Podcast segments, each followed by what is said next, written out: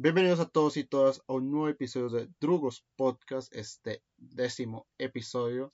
Estamos aquí un episodio más, una semana más para hablar un poco de las noticias más relevantes o las que nosotros consideramos las más relevantes. También un poco el podcast es para nosotros hablar en sí. Es verdad que muchas veces mencionamos noticias o cosas interesantes que suceden durante la semana, pero son cosas que realmente nos llaman la atención. Salen más cosas, pero hay veces que no las mencionamos para hablar de pronto más adelante, porque faltan meses o cosas así. Sí, para dar un poquito más de nuestra opinión o simplemente dar una charlita acá corta sobre el tema en sí y no solo ser como un cartel noticioso es que damos noticias, noticias, noticias, pero simplemente, sino dar mm. algo más. Sí, no queremos volver a como era antes, que era un poco solo dar la noticia y ya alguna que otra opinión pequeña es un poco mejor ahorita el hecho de llevar eh, un podcast que sea más diverso, que no sea solo lo que transcurre la semana, sino en general. Eh, aunque sí es importante hablar de lo de la semana, y pues si mencionamos todo lo que transcurre la semana, ese podcast duraría mucho tiempo, demasiado. Pero bueno, ya para dando inicio, eh, hace unas semanas, o si no estoy en lo incorrecto, ya unas semanas, se estrenó de nuevo en los cines la película El Padrino, celebrando sus 50, años. sí. Exactamente. 50 años de su estreno original, claramente. sí, la es decir, la primera parte, no es ni la trilogía ni eso, sino simplemente la primera parte. No, porque serían nueve horas en un cine. Sí.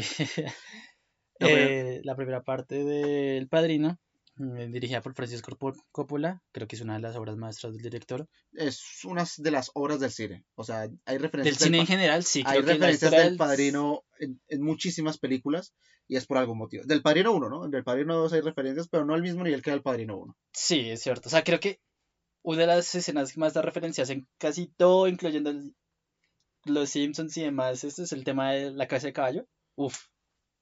Esa, es, una escena tremenda. Igual hasta también cuando le nombran padrino a Al Pacino y mientras está haciendo detrás de los asesinatos, y hacen, o sea, a mí, me encanta esa toma porque es como que cuando lo, pues, lo hacen el nuevo padrino, es la misma toma que cuando muestran por primera vez al padrino. Mm. Es idéntica. Entonces, eso es algo eh, emocionante. Pero bueno. Eh, es una invitación. Es una invitación para que se vayan a ver la película. Nosotros nos gusta la película del padrino. A mí me gustó mucho la película del padrino. Pensé que me iba a aburrir las tres horas. De pronto no sea su cine, es entendible. Sí, o sea, se siente pesada para alguien que no está como muy, muy acostumbrado. Sí, no, muy ambientado. Pero la oportunidad. O sea, uno nunca sabe si hay algo que le sorprende o no. O sea, si uno se concentra mucho viendo una película, se va a distraer. O no, pues porque hay películas malas que uno dice, quiero salirme del cine y es entendible.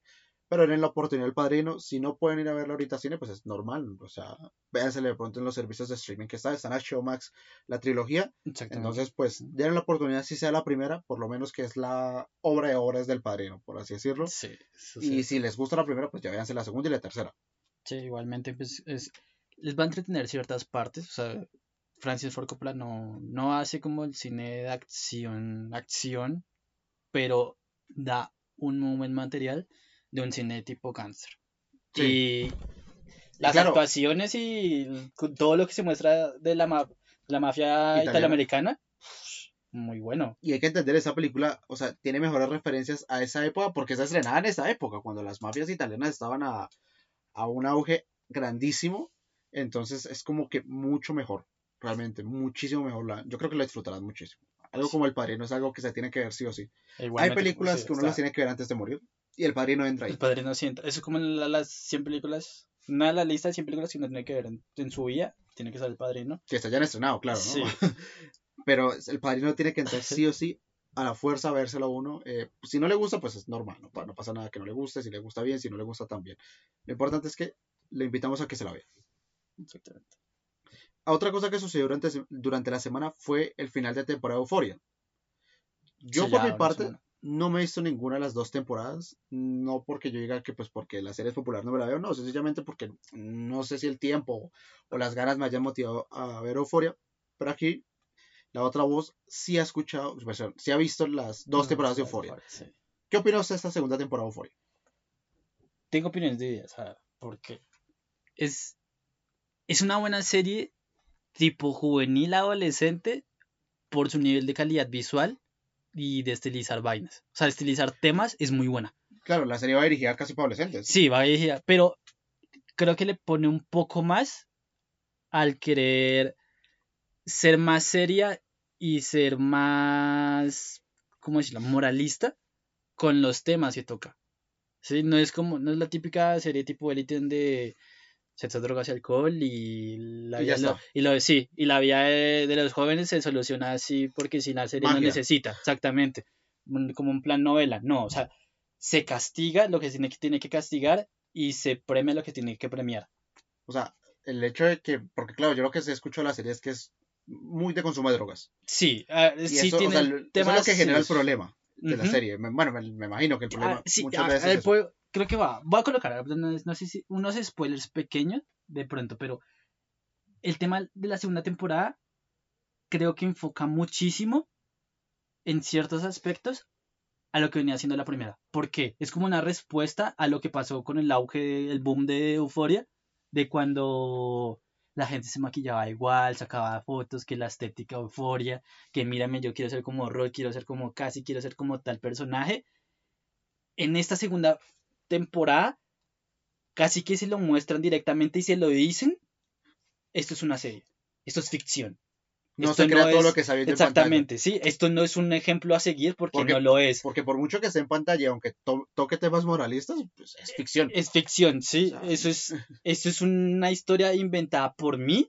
Bueno, no inventada, pero o sea, es una historia es- escrita por mí, Sam Levinson, y quiero exponer algo, Mi visión de mi lo visión que... hacia la adolescencia y algo que a los adolescentes que les gustará y se pueden guiar, pero nunca para seguir los pasos. Sí, porque bueno, no tiene nada de malo que pronto se vistan o se maquillen un poco como los personajes, porque pues al fin y al cabo solo es maquillaje. Pero si ya traspasan la Sí, barrera pero ya, del maquillaje, ajá, o sea, como el dice, tema de quiero la vida de, de, de- sexo, drogas, alcohol, porque es como el, el boom de la adolescencia, No ahí mete el tema de... La adolescencia de no. no, es así. Exactamente. Otra cosa es que la serie la pinta así, pero la adolescencia no es así. Eh, también hay que cuidarse. eh, eso no es un cuidado. Una, entienda que son actores. Los actores en ningún momento se meten en líneas de, de coca o de marihuana, lo que se meten Se en la digo serie. por Fortnite, pero- Entonces entiendan eso. eh, pero aún así, usted dice que tiene opiniones divididas por la serie. Pero Sí. si tuviera que colocar una calificación A la segunda temporada, a la segunda de 5, de 1 a 5, ¿cuánto más o menos le pondré? yo le pongo 3,5. 3,5. Sí, Ok, yo, le pongo Pasable. 3,5. Pero o sea, pasable bien eh, altica. ujú. No quiere decir que sea mala, ¿no? Cada quien No, no, o sea, no es mala porque es, está bien escrita, está bien hecha, está bien dirigida, pero el tema es de que creo que quiso tomar de más, quiso mostrar mucho más y no supo cómo. No supo Ah, argumentarlo. Abarcó varias pro- problemáticas de ciertos personajes, casi que quiso meter a todos los personajes como en el primer, la primera temporada, porque cada capítulo mostraba un personaje, su problemática y como avanzaba se iba solucionando. Al segunda temporada intentó hacer lo mismo. ¿Qué pasó? Dejó No cabos sueltos, sí, dejó cabos sueltos porque no, no funcionaba. Entonces, pues obviamente quedó ese final, ese final, final, final, quedó medio amargo, era porque está en un continuará. Claro, para Espérenos explotar- hasta la tercera temporada, le solucionamos. Sí, le Eso, solucionamos eso todo. es, eso es triste, digamos. Ya hablando, ya no tan solo de Euforia, sino las series en general, es triste cuando tratan de hacer eso y no darle un final por lo menos cerrado, por si, por si se llega a cancelar, por si la Sí, serie no más que sí. Yo entiendo que Euforia obviamente no se ha cancelado porque la serie es un boom. Sí, es un boom, después de la pandemia sí, esa va a sacar serie creció. Ajá. Es obvio que una tercera temporada va a salir, creo que no la han confirmado de momento. Sí, la confirmaron Sí. para 2022. Bueno, cerca. Sí, o sea, para pues, mismo año. a mí me parece que incluso se podía tomar otro año, pero, o sea, se- las opiniones que yo era- están como de no puedo vivir en un mundo hasta el 2022, donde... Ya, Hasta el estamos en 2022, 2022. 2022, perdón, hasta 2024. Ah, 2024. Uy, sí, ¿no? Entonces, dos años. Pero es que no, No, creo pero que es una... cuando estudió 2022 Yo dije, sí, está me cerca, equivoqué, no, perdón, en no, 2024, entonces 2024. sí está retirada. Yo creo que es mejor muchas veces por una serie tomarse su tiempo a para también. relajarse. Y además el nivel de calidad de esta, de Euforia como tal, es mejor tomarse el tiempo. Porque el- Sí, porque son temas densos. son temas densos y no solo eso, sino como la, la preparación para hacer el capítulo y que, que como se ven los capítulos, lleva muchísimo tiempo. Claro, claro. O sea, muchísimo. o sea, hay series que sacan sus temporadas un poco más rápido y no les va bien. No, se nota, se nota cuando una serie es apresurada. Con prisa, sí. Sí, se nota bastante. Cambio Euphoria siempre tiene que dar al menos ese nivel de calidad visual, mucho Mm. más de la media que ya se tiene, ¿sí? Entonces, obviamente, eso es tiempo y plata. claro. Y obviamente no quieren tampoco que sean unas actuaciones tan a la... Bueno, hay que entender otras cosas que Mm. está sacando otras series. Dentro de poco saca el spin-off de Juego de Tronos. Y obviamente Sí, no se puede la estar precuela. compitiendo entre Ajá. ellos mismos. Pero pues esperar por los fanáticos. eh, me parece, pues son dos años, sí, van a ser dos años como... bueno, esperemos que en estos dos años me vea sí. las temporadas. Pero igual fue así normalmente, o sea, creo que eh, cuando salió en 2018, que por eso yo estaba haciendo como 2000, 2018 2019, es que no, no 2018 fue la que salió la primera temporada. La primera temporada. Que obviamente Para- hubo como el tema de... Ok, yo del- la escuché en ese año. Yo me acuerdo que cuando se estrenó, yo escuché que se estrenó la serie. Yo sé que el boom fue en la pandemia. Ujú. No pasa nada si alguien se la vio en la pandemia o antes. Y de ahí la querían sacar, pero pues como no, no se podía por el tema de, La del pandemia. COVID, no podían hacer grabaciones, pues entonces obviamente la aplazaron. Pero sí, Sí. tenían como una pre, sí, como una media de al menos dos años para hacer su temporada, porque sí, mejor. es- De hecho, es mucho mejor. O sea, esperemos Sí, a ver sí. que cuando se estrene esta tercera temporada ya me la haya visto y que por lo menos. no, A ver, no sé si está a la altura o no, porque yo no puedo dar más mi opinión allá de pronto lo que mi, eh, la otra voz suena ahí diciendo que si le gusta o no le gustó. Para de pronto ya cerrar ese- esa parte, ¿cree que esa segunda temporada es mejor que la primera? No. No, no. No, A- a, gusto personal. a gusto personal no. por, No, los tiene, temas- tiene por, lo- por el hecho de que la, la serie no cierra bien. Bueno, no cierra bien, no, perdón, que los capítulos llegan, te dan muchos cabos sueltos Sí, sí, siento que no, no hay la esencia del primer, la, de la primera la temporada. primera temporada, sí, porque no, no maneja bien ese, el tema de los conflictos y sobre todo como que hay ciertos momentos en los cuales como que se nota ese bajón de, de historia, De guion. pero necesitamos estelizar y, y la compensa. Entonces como eso es lo que no me gusta. Cambio la primera temporada, sí siento que dio un perfecto equilibrio entre ambas. Estelizar la imagen, en crear una buena historia y sobre todo dar como... Eso es lo que, digamos, a mí- un a buen desarrollo A personal. mí siempre me asusta de las series cuando se hacen muy, muy famosas. Es el hecho de que ya los productores no tratan de hacer temporadas que cierren, Sí, es como ya ahora temporadas que necesitan- continúen. La cantidad de- en vez de que no calidad. tiene nada de malo, ¿no? Porque hay temporadas que continúan y continúan bien. Pero hay que saberlas hacer. Sí, hay que saberlas hacer, porque si no estaríamos entonces... O sea, obviamente, si sacan tercera temporada y será horrible, pues la gente lo verá y se verá los capítulos Sí, así ya. semanalmente como pasó. Normal, sí. Pero estaremos todo el mundo como de... ¿De verdad vimos una tercera temporada tan horrible? ¿O de verdad era necesaria hacer esa temporada? Así se va a quedar y es como de... Cancelenla. Sí. Ya, ya no queremos o más. sea, o hagan una cuarta, pero hágala bien. Sí, o si no, Pues no sí, porque haga es que nada. cancelarla es duro. que Cancelar una serie, una serie es duro. Sea mala, sea buena, es duro que la Sí, cancelen. Porque al fin y al cabo es- tiempo uno y uno se. qui- Quiera o no, aunque sea una, una serie mala, uno termina como encariñándose de la serie Sí, de alguna forma. Entonces es, es, es mejor que no.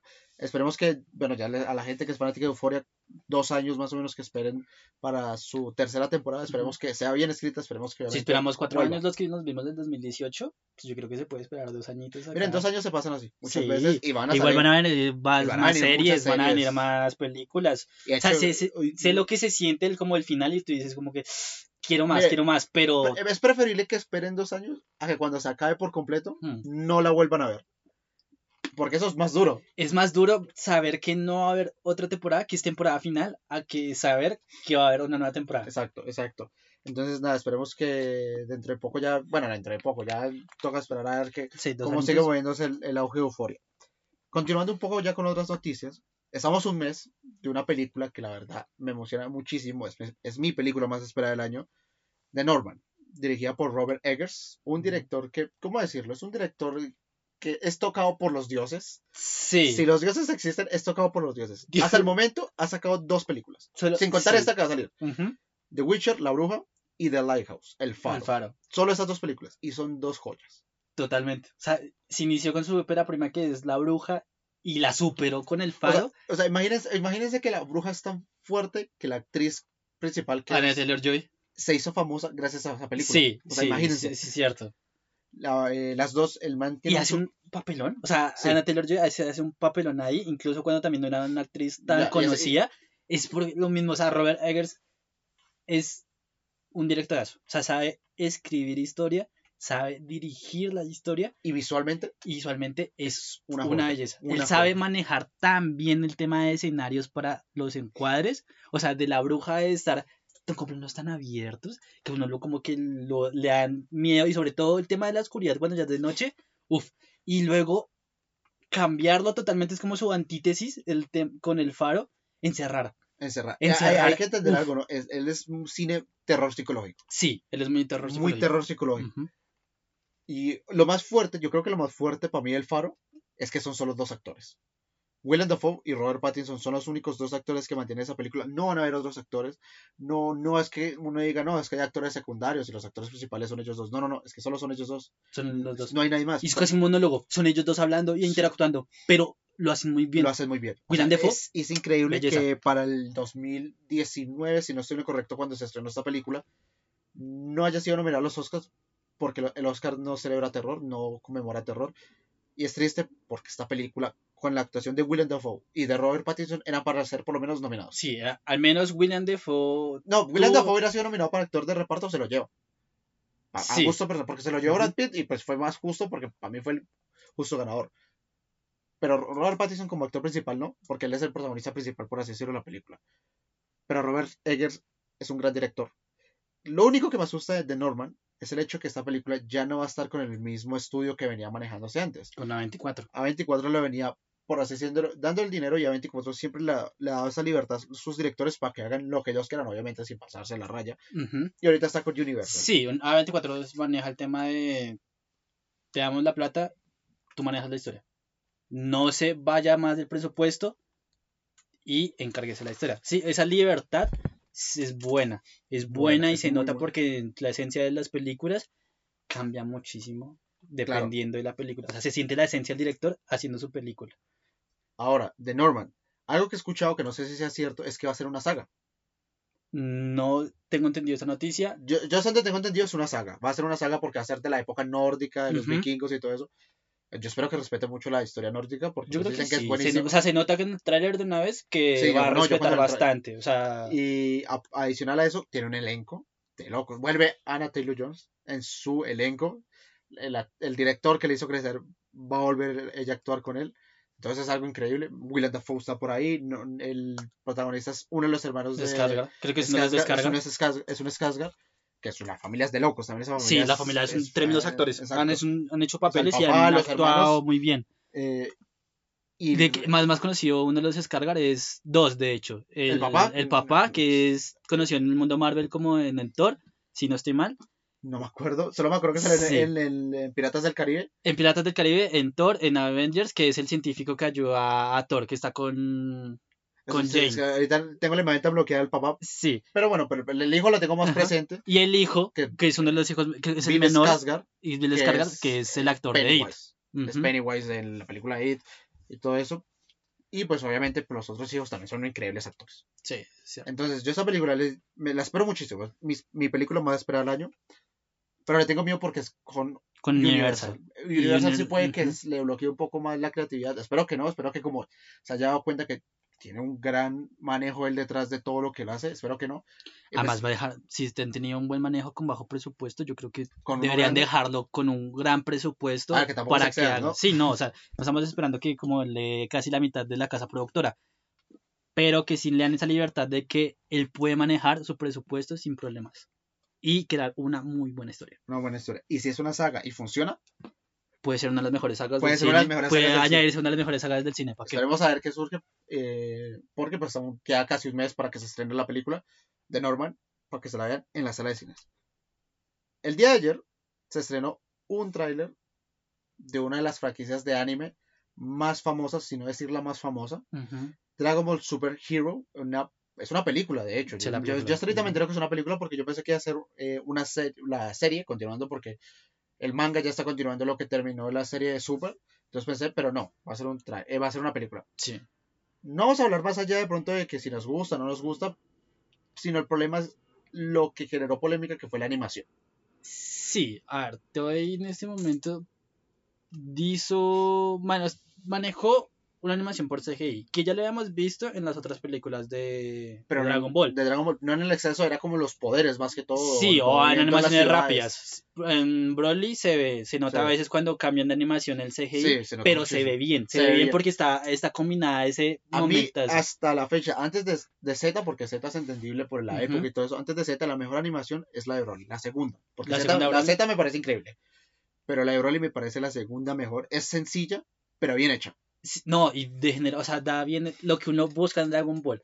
Goku golpeándose con un mancito que es súper Sí, claro, poderoso. o sea, uno- y yo, no yo no me voy a ver Dragon Ball Z por o Dragon Ball Super o por la historia así de como de super drama, No. fantasía, que me dé como moralismo así, no. Yo voy a darlo porque uno, infancia. Y segundo, porque uno conoce que Goku es así. Sí, Él quiere que- darse sus duelos. Exacto, esa, esa es la franquicia en sí. Entonces, el, en este caso va a ser CGI y no me motiva mucho. Yo realmente cuando vi el tráiler no me pareció que se viera tan bien, porque ya es exceso, porque el CGI creo que no se sabe combinar, por lo menos todavía con esa animación que tratan de hacer. Puede que si lo sepan hacer, se vea mucho mejor. No voy a decir que no, pero en este caso siento yo que no sabe todavía juntarse, siento que ahora sigue habiendo un choque muy grande. Sí, es que el tema del CGI, del CGI es que, por ejemplo, creo que en, más que todo en las películas orientales así de anime, no lo manejan como en Occidente, de que saben que se puede dar, pero de otra forma. Pero de otra forma. Porque es que se nota cuando es, ellos son muy ricos en el CGI y eso cambia, sí, cambia totalmente la perspectiva de ver la película. Cambio, digamos que en Occidente, eso sí, ya como nosotros lo conocemos, lo abarcan a ser también más dinámico. Claro, diferente, porque si se hace repetitivo, es, es, es, feo, porque pues, a ver, mucha gente se, que, se queda pronto en Disney o Pixar que se siente repetitivo en su forma de hacer cine, más que todo Pixar, ¿no? Sí. Cine animado. Pero pues al fin y al cabo su marca ya en sí, y aún así otras compañías tratan de hacer una diferencia en ese cine. Pero en este caso, Oriental, es el, sí, el Oriental, eh, no lo hace tan bien, o por lo menos no cuadra tan bien, eso me choca muchísimo. Sí, ese, ese es el tema. Que puede haber, a ver, pueden que las escenas de acción que muy bien, ah, claro. así como quedó en Broly, de pronto como algún, le pueden colocar algunos efectos de dibujo tradicional y quedará muy bien. Pero en los momentos esos cuando ya están como de charlando, explicando la historia, que siempre hay como el, el prólogo, por qué sucedió esto, por qué solo llegaron los personajes tal, que hará como en... Que aceleremos la película. Exacto, sí, no, esperemos que... Yo, yo realmente espero que la película funcione, porque yo soy fanático de Dragon Ball desde pequeño. Sí, creo Ah. que uno ve como que película nueva de Dragon Ball y uno dice como, uff, aguanta. ¿verdad? Toca verla, sí. Sí, toca Ahora verla. lo único que me preocupa a mí, yo por lo menos, es el hecho de que la película da a entender que han pasado ya varios años, desde lo último que vimos por lo menos en la saga de Super, y actualmente está el manga produciéndose. No sé si de pronto cuando salga de nuevo la serie, porque es obvio que va a salir una nueva serie, porque es dinero, ¿sí? No sé si es cuando salga la nueva serie van a retroceder en los años, porque las, les digo, en, la- las- en el manga sí se ve que todavía está como que continuó solo pronto Ujú. pasó mínimo tres años, como mucho. Yo creo, porque yo cuando lo recuerdo, no. Y actualmente el manga a mí me está gustando. No lo estoy leyendo, pero sí estoy escuchando los resúmenes y todo eso. Y a mí me está gustando. Pero pues no sé cómo vayan a hacer para que se una con la película. Sí, pues mayormente lo que yo tengo entendido y con lo que han hecho con las películas es primero muestran la película, es como la, la predecesora de la serie. Así pasó con, por ejemplo, cuando las guerra a los dioses, Al... que luego ahí sí hicieron la película y también en los primeros capítulos era mostrando a Bills, también Oye, eso, mostrando fue, todo. eso, fue, eso fue un error grandísimo porque Sí. fue- hicieron la película Los Dioses y la Resurrección de Freezer. Y fue un error porque al final la serie volvió a mostrar eso. Es como, ¿para qué? Sí, e- eso, e- O sea, es esa como parte fue pa' muy qué, pero Esa parte fue sí. aburridísima. Y luego sí ya llegaron los arcos, los tremendos, cuando empezaron con los torneos, Sí, ahí sí, sí. uf, Ay, no, el torneo, el último torneo. el torneo del, multiverso Es- es- pareció es- es- muy bueno. es una cosa increíble. Yo cuando lo terminé, que muchos lo dijeron, y es cierto, Super es la mejor franquicia, de Super, no, perdón, Z es la mejor franquicia Sí. que ha tenido Dragon Ball. Z. Super entra en esa categoría. Yo creo que si esa Sí, franquicia sí, sacado en ese ujú. entonces, pronto lo hubieran hecho un poco mejor, pero entra en esa categoría. Sin duda alguna, porque es uno de los mejores arcos que le han hecho a Dragon Ball hasta la fecha. Es increíble hasta el final. Obviamente sí, es obviamente un poquito... No, bueno, que- no, no es tan evidente, al final no es tan evidente. No, al final, no, al final no está naviente. Yo pensé sobre que todo, a ver, a mí lo que me encantó también fue que como que colocaron lo, lo antiguo de la serie y que tenían los shonen era de arreglar, o sea, prolongar la pelea para tensionar. Sí, porque uy, las peleas anteriores en Super era como que un capítulo y terminaba. Y ya, y sí, o sea, al momento como que Goku sabemos que es- y a el mí- power up y listo, lo ganó. Pero acá con, con Jinbe, Jinbe, Jiren, Ji- Jiren Jiren, se alargó y fue mucho mejor. pero la tensión tan hermosa que fue. O sea, yo cuando vi que, que Jiren le sacó la Genkiyama así, tipo Uy, cachetadita, yo dije, ¿qué está Se la pasando? yo me quedé está pasando? Fue uno de los mejores capítulos de hace muchísimo tiempo. En serio, Super, ese arco fue increíble. Sí, fue muy, muy bueno. O sea, yo los domingos solo me quedaba esta tarde o hasta la hora que se estrenara para verlo. Y espero que, espero cuando salga la película vérmela. Me guste o no me guste, pues la disfrutaré porque Super es Dragon Ball, perdón. Pero aún así si es mala, diré que es mala. O sea, tampoco me va a quedar De ciego pro- por eso. hasta ahí de pronto sí, también de que la, ojalá la metan en super o de pronto con una nueva serie y con eso sabrán de que Yo- yo no no llamaron la atención con el- la, la animación CGI, pero la pueden arreglar con animación tradicional en la serie. Las- eso, eso están diciendo que la serie puede ser animación tradicional y yo espero que sí. Yo también espero que sí. Que sea como la de Broly, uy, sería increíble. Sí, Que por eso muchos están diciendo que se está atrasando tanto y pues es entendible si es así. Pero esperemos, toca esperar ya hasta que salga.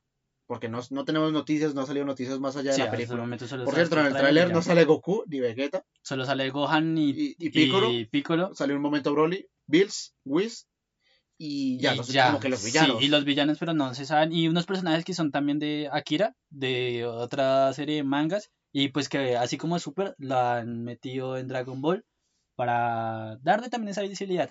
Pero no son tan conocidos. Sí, no, o sea, de momento nada más allá de eso. Esperar a ver hasta que se estrene y esperar a ver qué surge. Eh, ya pasando a otra noticia, dejando ya al lado un poco este lado de anime, que creo que es la primera vez que hablamos de anime en el podcast. Salió un tráiler ayer de una película, ayer o anteayer, bueno, de una película rarísima. Que es la que es donde actúa Brad Pitt. Ayer, creo que es ayer o creo Ayer. que es hoy. Pues, La, la noticia la vi hoy, No, pero creo que salió ayer. me la que salió ayer. Sí. El caso. Ah, el- Es rarísima porque por el actor. Por el Pero actor bueno, que el creo caso, que la sí. película se llama Bullet Time. Bull- Bullet. Bullet Train, perdón. Bullet Train, eso. Se me, fue, el- se me fue el nombre por completo. Y es una película de acción con comedia. Sí. Eso es lo que se da a entender. Va a actuar ahí un cantante top actualmente, Bad Bunny. Del mundo. Casi sí, es un gato top del mundo, yo podría decirlo. Va a, sal- va a actuar. Yo espero que salga más allá del trailer un poco más.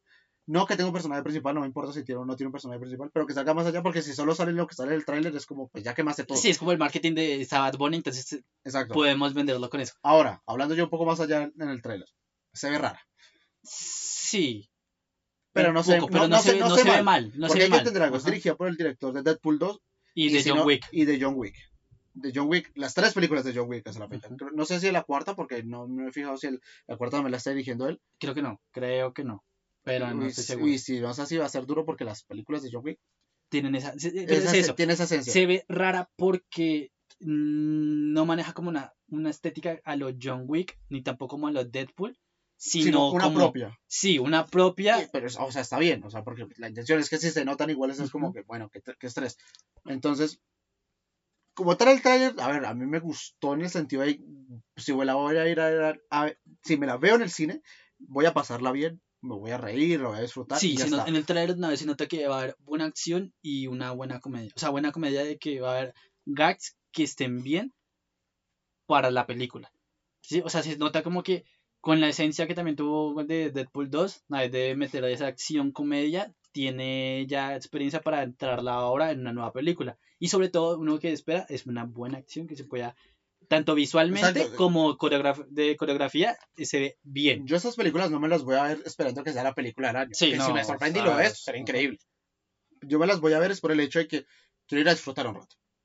Y si salgo del cine después de disfrutar la película, digo, ok, cumplió Sí, su no, deber. Pues con el trailer yo siento como que uy, Sí, siento no, sí, como cuando se estrene, va a la- una buena que- película. Usted va a ver unas buenas dos horas de entretenimiento. Exacto, la intención es de- entretenerme. Y lo otro, Brad Pitt, no sé qué le está pasando últimamente con sus personajes, pero son tan simples, pero tan, tan, tan bien en el sentido de Sí. que te llama la atención. O sea, son tan, tan simples, tan. Parece, parece como si ya fuera la roca en el sentido que es él actuando, solo él. Sí, O sea, no es es un como personaje, Brad sino Pitt actuando de Brad Pitt, sí. Porque sí, se siente bien, ahora sí. yo creo que es el poder de la actuación, de que es buen actor, o sea, como que sí es un personaje simple, pero le saca tan buen jugo. Sí, y pues también es que ya cuántos años lleva en el cine. Sí, Esa- esa es es otra, yo creo o sea, que ya el- tiene una experiencia grandísima. No es como La Roca que estuvo dos años en el cine y ya, ya se encasilló en por el así papel. decirlo que está haciendo un boom diferente a sus películas normales. Pero bueno, esperar a ver cuando salga, lo mismo que siempre, esperar cuando salga, como siempre recomendado todo lo que hablamos en este podcast. Ya para como penúltima parte de este podcast, vamos a hablar de música. En la semana pasada dijimos que salió un álbum de una banda que se llama Nicolás y los Fumadores. Para ser más específicos, el álbum se llama, pues un nombre un poquito largo, Dios y la mata del Lulo o qué hacer en caso de que haya perdido la luz. En total, eh, 11 canciones, una duración de 55 minutos con 29 segundos. Hay que entender algo más allá de lo habitual. Eh, bueno, voy a mencionar las 11 canciones primero. Uno que es Dios y la mata del Lulo, Ujú. instrumental, El sol, el verano, la lluvia, el túnel, el sueño de los justos, la gloria, la pena, la pálida, último servicio y la fe. ¿Qué le pareció a usted el álbum? A mí me gustó. Me gustó la ciencia que tiene la esencia de Nicolás Fumala y los fumadores. Mm. De. Cómo llevarlo. Ese ritmo suave. Sí, el ritmo suave. De llevar como ciertas cosas oníricas, diría yo, a la música y sobre todo como interpersonal. O sea, son cosas. Son... Hay canciones que lo más que muestran es como el mundo rolo y es tan colonial sus letras. Sí, eso, lo- a mí, eso es lo que me gustó, digamos, a mí también, porque, a ver, a mí el álbum, no voy a decir más allá si me gustó o no me gustó, porque lo escuché muy por encima, no muy bien, y les digo, siempre un álbum toca escucharlo varios, varias semanas para uno saber cuáles canciones mucho mejor o cuál es mucho peor. Pero lo poco que escuché sí se siente un ambiente súper tranquilo, Sí. súper relajado. No es forzado, no es como, a ver, hay una, otra canción que sube un poquito más el tono, pero no es ese exceso del, del explotar. Sí, no, o sea, ma- se maneja- puede que explote, es decir, cambia el tono, pero lo lleva, o sea, Sí, no, o tiene, o un sea, es co- tiene el Es pensamiento como de si fuera que- una montaña rusa que va subiendo, está sí. subiendo, después bajando, subiendo, bajando. Entonces, eso es lo importante. Para empezar, la- mi favorita hasta la fecha es la instrumental. A mí las canciones instrumental me vuelven loco, me gustan muchísimo porque si las saben hacer bien, quedan muy bien. Y, es, y esa y aunque no es, a ver, no se parece nada, porque no es lo mismo, no sé por qué la primera vez que la escuché me sonaba muchísimo ese ritmo como el, del chocó, que es como con flautas, con... Mm, como que- con vientos, sí, como Exacto, instrumento de es- instrumentos de viento. Sé que no es eso, es evidente que no es eso, pero no sé por qué me recordó mucho eso y es algo interesante. De pronto por eso mismo, como lo que digo, lo de Esa esencia que le espiritual, sí, como muy esa espiritual, esa ritualista, algo así. Ahora, lo segundo, si uno escucha el álbum entero, se escucha muy continuo. Tiene, si nota ese momento que hicieron de como marcar un álbum conceptual que se escuche De un principio a todo, fin. sí, de principio a fin, sin pausas, ojalá, y sin aleatorio. Exacto. Porque uno, yo, yo, yo, yo me lo puedo escuchar, es como si estuviera acostado en una cama, relajado, escuchándolo. Y creo que es la mejor forma de escuchar este álbum. Sí. Acostado, relajado, sin la necesidad del estrés. Y sería una forma. O de pronto como en un paseo, en un un viaje paseo, ahí, como... fumando hierba. No, no mentira. pero, pero el caso se siente así. Pero mencionamos lo siguiente, o lo mencionó más que todo él, sin aleatorio. Sí. Ah, ese es el problema del álbum. Que las canciones a veces, como que como es un ritmo tan sencillo, es como si hubiesen grabado los 55 minutos con 29 segundos de corrido y empezaron a cortarlo los momentos que ellos consideraron. Y se siente un brusco cambio cuando lo colocan aleatorio. Sí, eso es cierto porque yo, yo por ejemplo, cuando una vez se me pasó, al principio de escuchar el álbum, que inicié con una que ya conocía, que llama El Verano, El Verano es una, una buena canción, eh, muy buena, y luego me pasa a, mm, a Último Servicio, el cual es casi como una recopilación de un, in- un de- un interludio de ellos, incluso más de exploración, y fue como un cambio tan brusco, como que no, no, no, No- no tenía que seguir esa, tenía que seguir otra. Sí, tenía que seguir la siguiente que es el verano. Eh, entonces, eso se, se siente muy, muy raro. Porque, digamos, yo cuando escuché la primera vez que yo. La primera que es la, que es la, la instrumental y luego pasa al sol. O sea, imagínense que yo la primera vez que lo escuché, cuando en el sol cantan una parte, porque el sol dura 11 minutos. Es la canción más larga del álbum. Dura eh, 11 minutos con 5 segundos. Creo que fue como hasta el minuto 4 o algo 5 que cantaron algo. Y no es que hayan sacado una letra súper loca, no, es algo súper X. Pero la instrumental y el sol se van muy juntas. Esas sí se nota que van, pero juntísimas. Porque el cambio uno no lo siente. En esta canción yo no lo sentí, por lo menos. Muy, muy poco. En otras canciones sí se alcanza a sentir el cambio, pero no es como esta que se siente como si fuera muy seguido. O sea, yo cuando escuché esa, esa parte donde cantan, me quedé, pero si eso es instrumental, en teoría no deberían cantar, pero no, es que ya, Y ya uno revisa, ah, es que cambiaron de canción, ah, claro. Entonces, eso es un problema grande porque si uno, digamos, yo soy de los que ponen aleatorio en las, en las canciones. Sí, creo que la mayoría también lo hacen y yo también lo pongo. Entonces, esa es mi única queja con el álbum. De resto, pues, de momento no voy a decir cuál es mi canción más favorita cuál es mi menos favorita. Voy a seguir escuchándolo para ver cuál, cuál más. No sé si usted ya tenga una más favorita o menos favorita. Mm, no tengo por el momento, aunque igual la pena, la pena me gustó bastante. Por La ese, que- ese bolero, ese bolero y cómo manejan las guitarras ahí, me, me gusta bastante. Pero es porque también es ya conocida. Sin embargo, así del álbum, del álbum, no, no sé cuál más. Creo que diría uno de pronto, El Túnel, pero no es tan seguro de decirle como ya es mi favorita del álbum. Claro, normal. O sea, o sea, es que les, es- ha pasado unas semanas desde que salió el álbum. Eh, pues yo, bueno, yo dije al inicio, ¿no? Que me, más, lo menos la que más me ha llamado la atención es la instrumental, pero aún así me falta esperar hasta escucharla de nuevo varias veces. El otro que quería mencionar, la portada es increíble. Me gustó Sí, no, muchísimo es- la portada una del álbum, foto. que pues, es sencillamente ellos ellos cuatro. cuatro. ahí parados en un bosque detrás y el lago que los refleja. Entonces, más allá de eso, nada. Escuchen Nicolás y los Fumadores. Los invitamos, como siempre, a escuchar, ver, leer todo lo que recomendamos aquí. Y espero que les guste este tipo de música que nos, nosotros queremos traer un poco más música colombiana, bandas un poco más pequeñas, por así decirlo. Sí, del mundo indie de Colombia. porque en serio es increíble descubrir ese tipo de bandas. Yo por lo menos, por lo menos a mí me gustó mucho este, esta forma en cómo lo trae Nicolás y los fumadores, entonces si me, si me gustan voy a seguir escuchándolos más veces, por lo menos en esta ocasión. ¿sí? Eh, y ya para finalizar vamos a mencionar dos noticias un poco por encima. Sí, ahí son, creo que son Dos noticias noticias- rápidas. Una para complementarlo del anterior capítulo, eh, que Disney ya anunció que el 16 de marzo llegará a su serie, a su servicio de streaming las series de Netflix. Y una que es Agentes de Shift, que creo que será de Hulu, creo que esa ni siquiera era de Netflix. No, era de Sony, creo. Si no estoy mal, antes las tenía, era Sony. el- bueno, el- el- la compañía que los, que los tuviera ya van a llegar el 16 de marzo.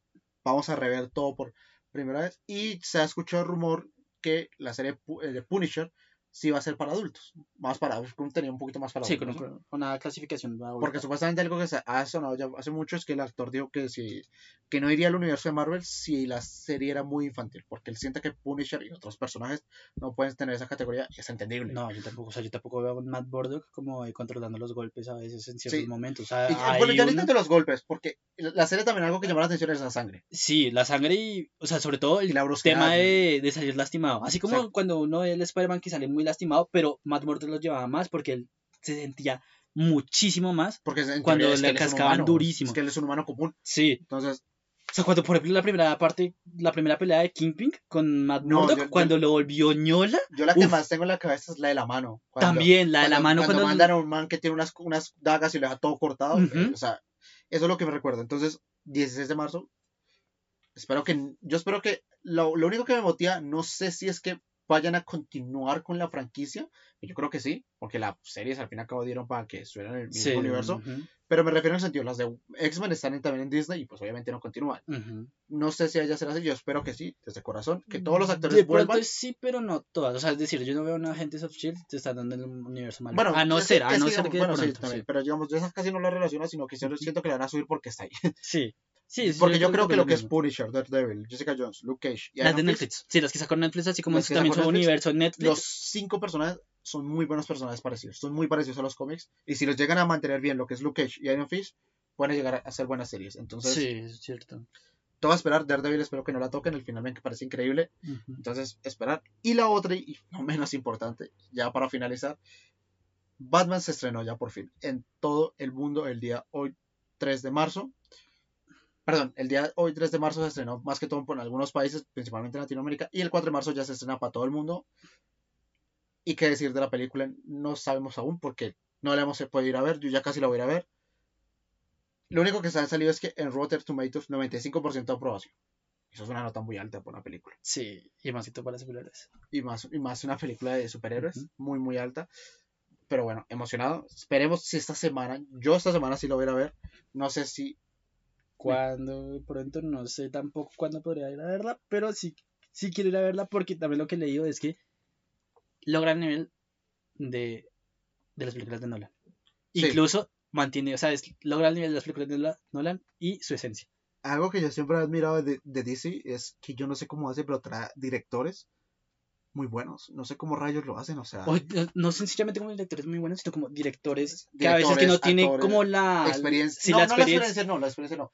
La grandeza que otros directores. Sí, de manejar como de pronto ese tipo de películas como que Y- se ven Sí, porque, digamos, utilizadas. O sea, tenía películas como ¿Qué pasó ayer? y no me acuerdo cuál es la, la, la otra que era la más top de él, y sacó Joker. Es como, ¿qué rayos haces, DC? ¿Cómo, cómo haces eso? Venimos de un director que saca comedias así de tipo como más... Adulto, pero un adulto vis. Sí, eso, o sea, ese, ese tío que te manda una foto de feliz día y es un hombre desnudo. Sí, exactamente. Eh, es como ese es humor. es sí, ese es el es humor él. rarísimo.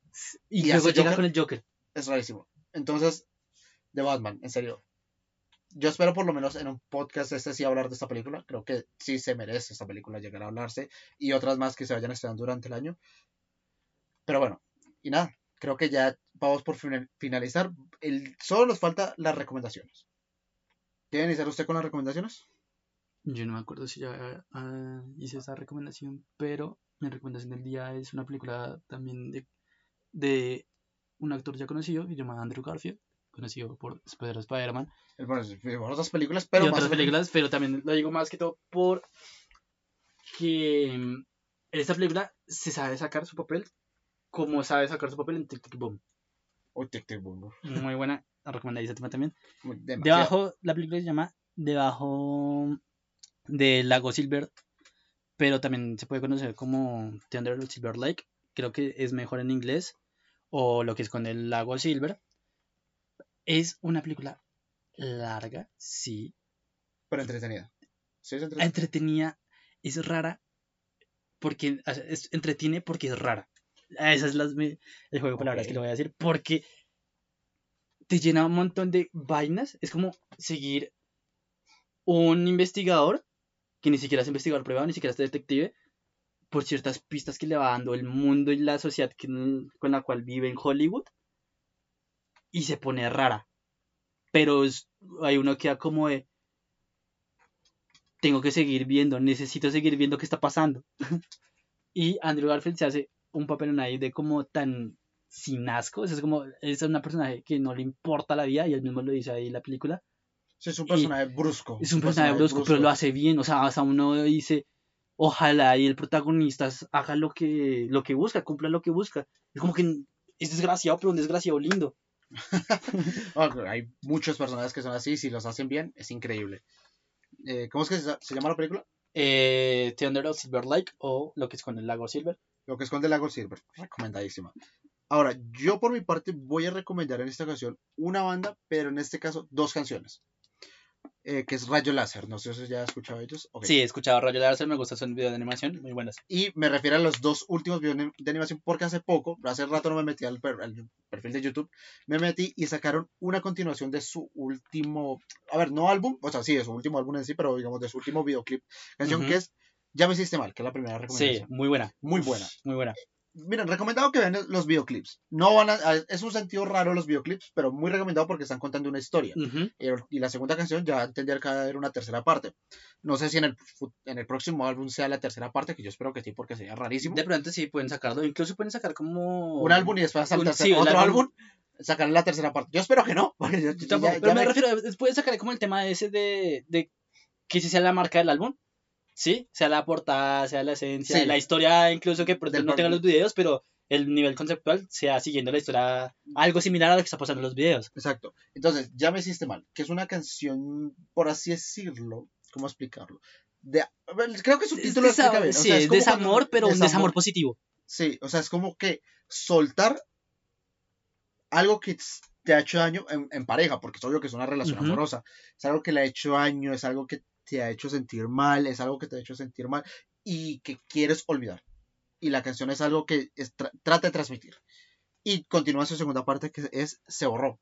Que ya es como la continuación, que, que el videoclip es súper sad. el videoclip cuando lo terminé de ver dije, esa vaina es súper sad. Que ya es el hecho de que todo lo que uno sentía por esa persona se borró por completo. O todo el daño que hizo, lo que haya hecho daño, se borró. Que la única forma es que se borre. Entonces es esa mezcla que ha hecho hace Rayo Láser que es muy increíble.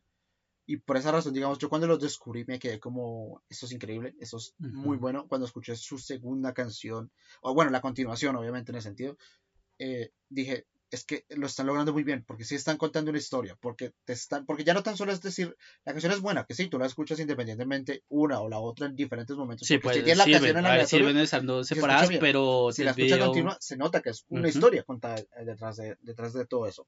Entonces, más que recomendadísimo, ya no tan solo Rayo Láser, sino estas dos canciones en específico.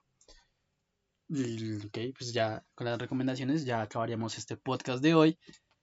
Espero que les haya gustado. Igualmente seguimos diciendo que sigan con la fe de que se- vamos a estar con este podcast continuamente, controlando mejor los horarios y también el tema de noticias para siempre estar informándoles y pues que pasen un buen rato escuchándonos a nosotros dos.